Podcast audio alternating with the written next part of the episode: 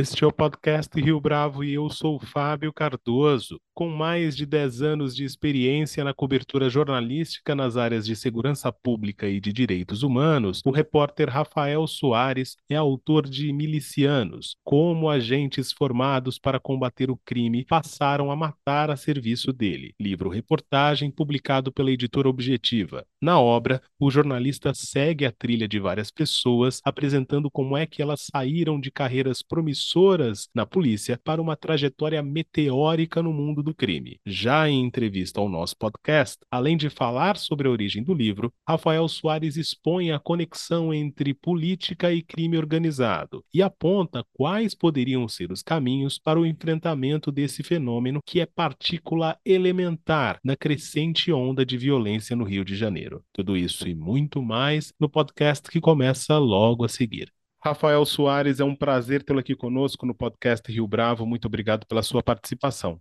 Opa, salve, obrigado pelo convite. Para mim é, é, um prazer poder falar do livro do Milicianos, principalmente depois de ter passado quase dois anos conversando só comigo sobre o livro. É legal poder compartilhar um pouco de como foi o processo de apuração e de resultados. Obrigado pelo convite. Muito bem, Rafael. Eu queria começar exatamente por aí. Como é que o livro nasceu? Você disse agora há pouco a respeito de dois anos é, de pesquisa, de trabalho. Eu sei que isso remonta a mais tempo, porque tem a ver com a sua trajetória como repórter. Conta para o nosso ouvinte um pouco da trajetória desse livro, da história desse livro, de como ele nasceu. É, na verdade, o livro é uma consequência direta do meu trabalho como repórter do Jornal Globo. Né? Eu trabalho no Grupo Globo há mais de 10 anos, cobrindo segurança pública. A ideia do livro surge a partir do meu trabalho de cobertura diária, principalmente da violência policial aqui no Rio, que é o meu tema de maior interesse. O livro começou a surgir na minha cabeça mais como uma inquietação e que acabou depois, né, dando origem ao livro, por conta de um caso específico. Né? Eu estava em 2020 fazendo uma apuração para uma reportagem que até foi publicada na revista Época sobre o então sargento da PM, Rony Less, que foi preso e hoje responde pelo homicídio da vereadora Marielle Franco.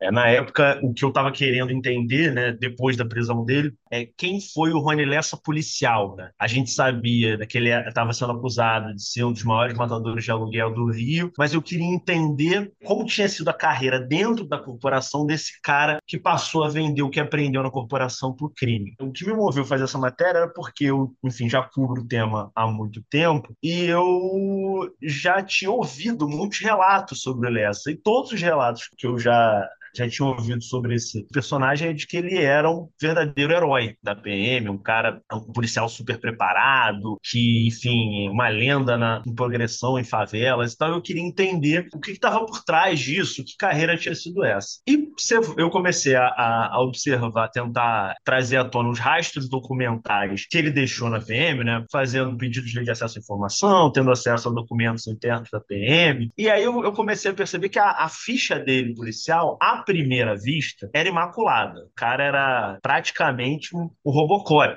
uma ascensão na corporação meteórica, saiu de soldado a sargento, né? Um posto de graduação mais baixa até o mais alto dos praças, num período de dois anos, o que é algo raríssimo. Ele foi promovido por bravura seguidas vezes, ganhou gratificação, bonificação financeira por ocorrências várias vezes, elogios várias vezes. Só que aí eu comecei colocando lupa nas ocorrências que geraram essa progressão na carreira, né, série de elogios, eu comecei a perceber que eram ocorrências que tinham pelo menos suspeitas de crimes ou violações de direitos humanos. Ou seja, ele consegue, um, policial, né, conseguiu ter uma carreira meteórica por conta de uma série de ocorrências com suspeita de crimes. Essas ocorrências foram aplaudidas pela PM na época. E depois que ele sai da PM, ele passa a usar o que ele aprendeu dentro da corporação e vender isso para o crime. Né? Um cara que, ao longo de toda a carreira dele, essas ocorrências, a maior parte delas tem resultado morte, enfim, tem como resultado a morte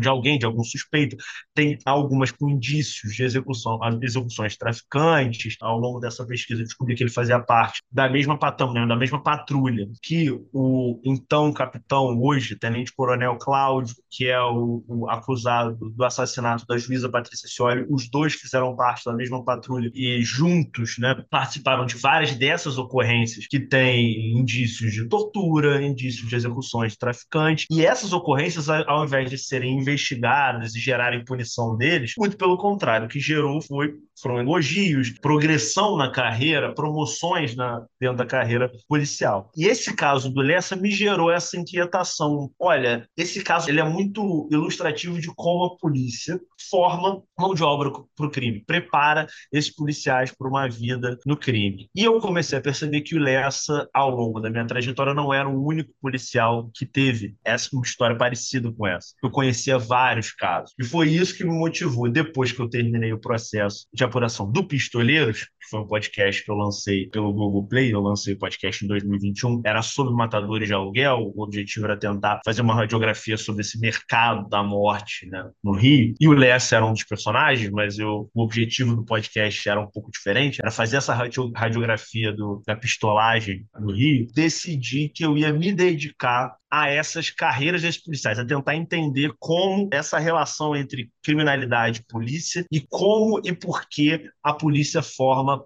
esses policiais. O resultado, enfim, isso deu origem ao, ao milicianos. O processo de escrita do livro durou mais ou menos ali por volta de um ano e meio, o processo inteiro de apuração, dois anos ou um pouco mais que isso. Agora, Rafael, no começo do livro, você relata que o seu nome estava nas chamadas pegadas digitais de Rony Lessa. Você passou a se considerar um alvo? O fato disso ter acontecido, né, do Lessa de fato ter me buscado, foi o que me motivou a ter interesse sobre a carreira dele, sobre a vida dele em primeiro lugar, lá atrás, né? Logo depois da prisão dele, comecei a tentar entender quem era esse cara, enfim, por que, que ele tinha interesse em mim, e isso acabou levando a todo esse processo de, de que acabou culminando no livro no final das contas. Mas basicamente o que aconteceu é que o Lessa era um cara que usava literalmente o Google compulsivamente. Assim, ele era um pesquisador compulsivo. Era um cara que já estava aposentado da Polícia Militar, já, enfim, recebia é, dinheiro da polícia, trabalhava também para o crime e tinha muito tempo livre. E esse tempo livre ele usava para fazer buscas na internet. É, é impressionante, depois né, que, o, que, o, Ministério Público conseguiu, né, na justiça, quebra de sigilo da nuvem dele, né, do, da, das contas de e-mail dele, e que isso veio à tona, é impressionante a quantidade de tempo que ele passa por dia fazendo buscas no Google. Entre essas buscas, né, estão as buscas que levaram é, o Ministério Público a acusar o Lessa é, pelo homicídio da Marielle, ele inclusive faz várias buscas relacionadas a ela, relacionadas à família, relacionadas ao campo político da esquerda, ao, ao Marcelo Freixo, que enfim, como se fosse um padrinho político da Marielle, e também a pessoas relacionadas à atividade policial de alguma maneira, sejam elas analistas, especialistas e também, no meu caso, jornalistas. Eu sou um repórter que cubro sistematicamente a questão da violência policial no Rio, isso, enfim, há mais de 10 anos e faço reportagens sobre isso. E o, o contexto da pesquisa, né, isso me foi avisado né, antes da, da operação, para que eu não ficasse desesperado. Enfim, o, os policiais que estavam fazendo a investigação me chamaram, me explicaram a situação. Eu, obviamente, fiquei assustado num primeiro momento ali, porque né, não sabia exatamente o que fazer, mas depois eu comecei a entender que isso fazia parte da rotina dele. E ele basicamente queria entender quem era o cara que estava escrevendo sobre o BOP. Naquela época eu estava fazendo muitas matérias sobre o BOP especificamente, sobre homicídios cometidos em operações pelo BOP naquele ano, né? Em 2017 ele faz essa, é, essa ele passa assim praticamente acho que uma hora, uma hora e pouco fazendo buscas sobre o meu trabalho, sobre quem eu era, outras matérias que eu tinha escrito e tal, basicamente porque eu fiz algumas matérias ao longo daquele, daqueles dias sobre um aumento que teve naquele ano de mortes durante operações do BOP. Então, assim, hoje eu, eu sinceramente não acredito que ele pesquisasse só alvos, não, não acho, porque, enfim, eu tô do lado de mu muitas personalidades de, que têm relação com essa questão da que militam contra a violência policial e tal. Então, assim, naquela época ele estava pesquisando muito esse assunto, mas é algo que gerou o interesse dele de alguma forma. Eu até um dia tenho a curiosidade de perguntar assim, se ele lembra, se, ele lembra por que, que ele pesquisou, enfim. O fato disso ter acontecido, né? É, isso, enfim, depois veio à tona com a, a, a, publicidade do relatório da investigação, que consta lá as buscas, inclusive a, as expressões exatas, né? Ele tenta descobrir o meu nome completo, enfim, ele faz várias tentativas, dá, dá para você ver exatamente o que ele digitou no campo de busca do, do Google para tentar chegar a, a, quem era eu, de fato. Isso, por outro lado, foi o que, a partir ali de 2019, me motivou a tentar entender quem era ele, entender quem era essa, essa pessoa, quem, quem era esse matador de aluguel que saiu de dentro do Estado, que foi gestado dentro do Estado. E a partir daí, enfim, isso virou um, um trabalho jornalístico que gerou vários produtos, gerou várias reportagens para o jornal, gerou o podcast para os Toleiros e agora gerou Milicianos também. Ainda no começo do livro, Rafael, você também explica a estrutura da polícia de acordo com a Constituição de 1988. O seu objetivo ali é estritamente descritivo ou você tem uma ambição analítica? Conta pra gente. Cara, essa é uma pergunta muito boa. É importante entender o lugar do qual, de onde eu estou falando. Eu sou repórter, eu cubro essa área há muitos anos, mas eu cubro essa área com um interesse jornalístico, um interesse de reportagem. O livro é um livro-reportagem. É um livro em que eu tento ser o menos analítico possível e o mais fuçador possível. Quando as pessoas me perguntam, ah, mas eu não me considero um especialista em segurança pública. Para escrever esse livro, eu ouvi vários especialistas em segurança pública. O meu objetivo no livro era chegar a informações que ainda não tinham vindo à tona e fazer conexões que ainda não tinham vindo à tona. Ser capaz de mostrar isso com documentos, com entrevistas, com relatos e juntar essas informações para que isso ficasse claro. Nesse segundo capítulo, né, isso é, é interessante, um bastidor que, do, do, livro que é interessante. Essa parte não existia inicialmente no livro, né, quando eu comecei a escrever. Até por causa de um cacuete de repórter, eu escrevo matérias todos os dias, então é como se o meu leitor estivesse me acompanhando o dia inteiro. Eu não explico em toda a matéria que eu faço como é, qual é o funcionamento interno da Polícia Militar, porque isso para mim já estava dado. Né? E a minha editora, a Daniela Duarte, da Companhia das Letras, da, da Objetivo, chegou para mim no final, do, quando terminei o segundo capítulo, ela falou: Rafael, vou fazer para você uma confissão. Eu não entendo nada de como funciona a polícia. Tem muita coisa que você diz aqui que eu não entendo. Não sei o que o que você quer dizer com o inquérito da Polícia Civil. Essa para mim é uma expressão que não quer dizer nada.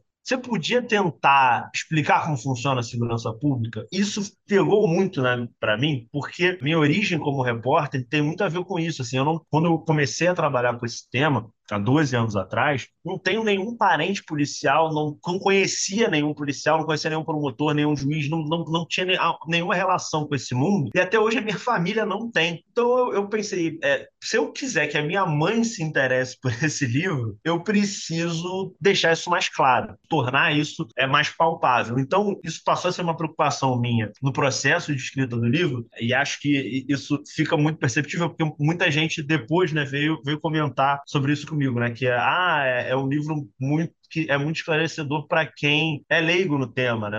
E, isso foi uma preocupação muito grande minha. Eu tentei, de fato, explicar como funciona. E a minha tentativa nesse segundo capítulo é essa, né? Explicar que no Brasil a gente não tem um, um ciclo completo de polícia, como vários outros países do mundo, em que você tem uma polícia responsável pela prevenção de crimes, né? pelo policiamento extensivo e pela investigação de crimes, né? uma polícia judiciária. Você tem duas polícias, isso foi separado na Constituição, e esse é um modelo que o Brasil Brasil escolheu o modelo que a gente escolheu pós-ditadura, né? depois de, de, sair da ditadura, que tem muito ali da, de algumas permanências, aquele jogo mesmo de, de interesses e poder que foi feito que acabou gerando a Constituição de 88. Se você for me perguntar para mim o que eu acho desse sistema, assim, eu acho que é um sistema muito nosso, é, principalmente países é, do tamanho do Brasil no mundo não usam sistemas como o nosso. É uma possibilidade de um sistema. Modelos existem vários, enfim, só que é, essa foi a Constituição que a gente escolheu e pela ordem constitucional que a gente tem hoje, é muito difícil fazer mudanças nesse sistema no, no, macro, né? O possível é fazer reformas dentro desse sistema.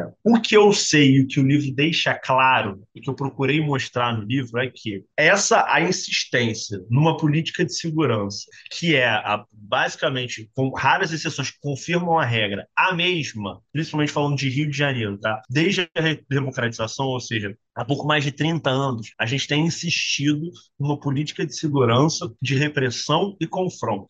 Uma política de segurança que, em que, seguidas vezes, em que é, passam eleições, os políticos prometem basicamente combate ao crime, combate armado ao crime. Essa mesma política é a política que acaba, numa ponta, gerando esses, e aí eu coloco entre aspas, heróis são os policiais operacionais, os policiais especializados no confronto, que, por sua vez, são também os policiais que acabam trabalhando para o crime. Então, é uma política que tem como resultado fortalecimento do crime organizado e não seu combate. É isso que o livro procura mostrar. É difícil falar de ah, se esse modelo de polícia. Isso eu deixo para os especialistas falarem. O que eu tenho no livro é um diagnóstico, que é essa política de segurança em que a gente insiste com governos de, às vezes, diversos matizes, e eu, eu, não estou falando dos últimos governos, eu estou falando de 30 anos, eu estou falando de uma série de governadores que insistiram nesse mesmo modelo, nesse mesmo projeto de segurança pública que privilegia o confronto armado e acaba gerando mão de obra em série para o crime. Então, isso é, é, eu espero, tem alguma coisa que eu acho que esse livro pode trazer, é trazer essa discussão à tona essa polícia que a gente tem hoje, não só essa polícia, que é, essa polícia ela é resultado de uma política de segurança. Essa política de segurança baseada no confronto e baseada na operacionalidade é uma política de segurança que, ao mesmo tempo que não trouxe resultado de fato no enfrentamento ao crime organizado, sejam as facções de tráfico, sejam as milícias, que a gente pode até falar um pouquinho mais para frente, também produziu mão de obra para o crime. E isso é muito grave. É essa reflexão que eu espero deixar com o livro. O ano de 2010 ficou marcado pela chegada das UPPs que, ao que parecia naquele instante, diminuiriam a violência no Rio de Janeiro. O fato de não ter funcionado da maneira como se imaginava tem a ver com a presença das milícias? Essa questão das UPPs ela é interessante porque se a gente pegar, se é o histórico né, do Rio, principalmente homicídios, né? se a gente pegar homicídios no Rio de Janeiro ao longo dos últimos 20 anos e fazer a linha do tempo, você vai ver que tem um período em que os homicídios sistematicamente caem e depois voltam a aumentar, que é justamente o período pós-instalação das primeiras UPPs. De fato, as UPPs foram uma política de segurança que inicialmente tiveram um impacto claro e é um impacto até é, na academia, entre especialistas e tal. Isso já foi muito estudado e hoje é, é, é, consenso de que inicialmente, principalmente ali naqueles primeiros anos da década, né, principalmente 2011, 2012, 2010, 11, 12, teve um impacto nos indicadores criminais. A ocupação de territórios e também a, essa relação nova de polícia com a comunidade, isso acabou gerando resultados. Só que a UPP, eu cobri isso, né? Eu, eu acabei tendo muita proximidade com o projeto, porque eu, eu cobri o projeto, cobri o caso do projeto também que começa com o caso Amarildo. E, é inter... e o caso Amarildo é muito frustrativo, né? Porque o caso Amarildo é um caso de violência policial, caso de tortura, que é praticada no OPP símbolo, né? A Rocinha, uma favela que fica na zona sul da cidade, que tem uma visibilidade grande, e tem uma característica no caso que poucas pessoas é, percebem o quão simbólica ela é. A OPP da Rocinha, ela era comandada na época do homicídio do Amarildo por um major Major Edson, que é um caveira, um policial formado pelo BOP formado nessa é, ideologia das operações especiais. Né? O policial formado pelo Não tinha exatamente os predicados que a UPP exigiria, né? principalmente de contato com a comunidade. De... É um policiamento, as UPPs propunham um tipo de relação de policiamento diferente. O policiamento comunitário ele vinha em contraposição às operações especiais. Né? E o primeiro problema, né? o caso né, que começa a colocar as UPPs em xeque, é um caso de tortura, de violação de direitos humanos, de violência policial, protagonizado numa UPP, inclusive, que, que levou o major, né, o Edson, à cadeia, ele foi condenado pelo crime, e acabou, enfim, é, gerando um descrédito da, da opinião pública sobre os UPPs, enfim, que também tem a ver, e aí é importante dizer, as UPPs, a partir de um momento, passaram de ser um projeto de Estado né, para um projeto de governo voltado para a reeleição. As UPPs, ao invés de ser um projeto piloto controlado, que vai desenvolvendo e crescendo aos poucos, virou um projeto eleitoreiro a interesse do governo de plantão e isso acabou acelerando o seu desgaste. As UPPs cresceram de uma forma desordenada, sem planejamento, com base em interesse eleitoreiro, para que os lugares agraciados né, fossem locais de interesse eleitoral do governo, enfim. E aí isso, o projeto acabou ficando muito grande, fora de controle e sem o padrão de qualidade que se exigiria para um projeto desse tamanho. Agora, essa breve introdução sobre a história dos UPPs, para falar sobre a questão, o fenômeno das milícias ela acontece ali praticamente na mesma intervalo de tempo, né? Nesse momento, as milícias estavam crescendo, mas em regiões diferentes do Rio. As regiões para onde as milícias se espraiaram no Rio de Janeiro não foram regiões agraciadas pelos prefeitos. É, e isso até é, é interessante entender o, porquê, né? Porque eram regiões onde se acreditava que não havia problema relacionado ao crime organizado, pelo menos da parte do governo, né? Os indicadores criminais, esse estigma das facções do tráfico ligado à, à, à questão do homicídio é, é muito mais forte para o governo do que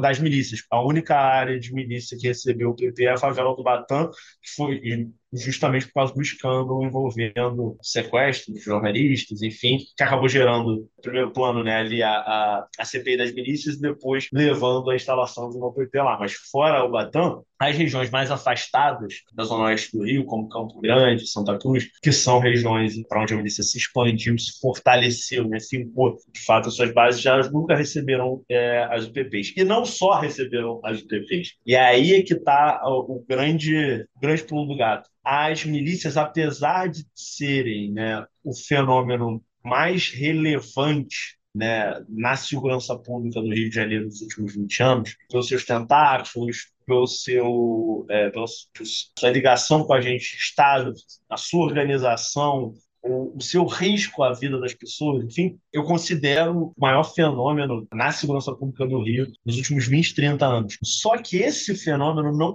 nunca foi recebido pelo Estado e nunca foi encarado pelo Estado dessa maneira. E eu digo isso da maneira mais geral possível. Assim, o aparato burocrático administrativo do Estado nunca se preparou para enfrentar as milícias. A gente nunca teve órgãos de é, investigação reforçados para que a milícia fosse enfrentada. Né? Dá um exemplo besta. Né? A gente tem mais de 100 delegacias espalhadas pelo Rio, entre, entre distritais especializadas, e basicamente uma dessas delegacias investiga milícia, que é a Draco as delegacias distritais são delegacias que têm pouco pessoal e tal, não tem essa, esse poder investigativo, enquanto facções do tráfico são investigados por dezenas de delegacias, as outras especializadas praticamente todas. Roubos e furtos, roubo de cargas, é, repressão entorpecentes. A estrutura da Polícia Civil ela se move para investigar e para enfrentar as facções do tráfico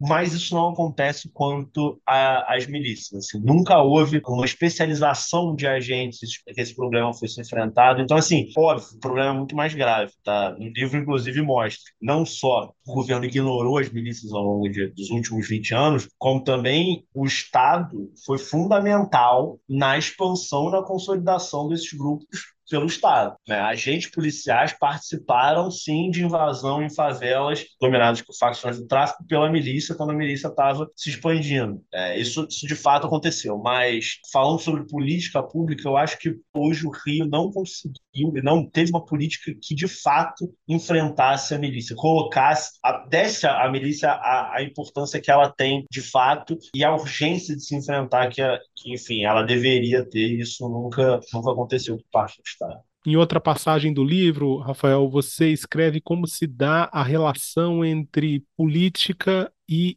crime organizado. Fala para o nosso ouvinte como é que você captura essa conexão. No livro, eu procuro me deter a relação Estado-organizações criminosas e, e nesse intercâmbio, né? De como funciona essa passagem e, e, essas relações, como se dão essas relações, né?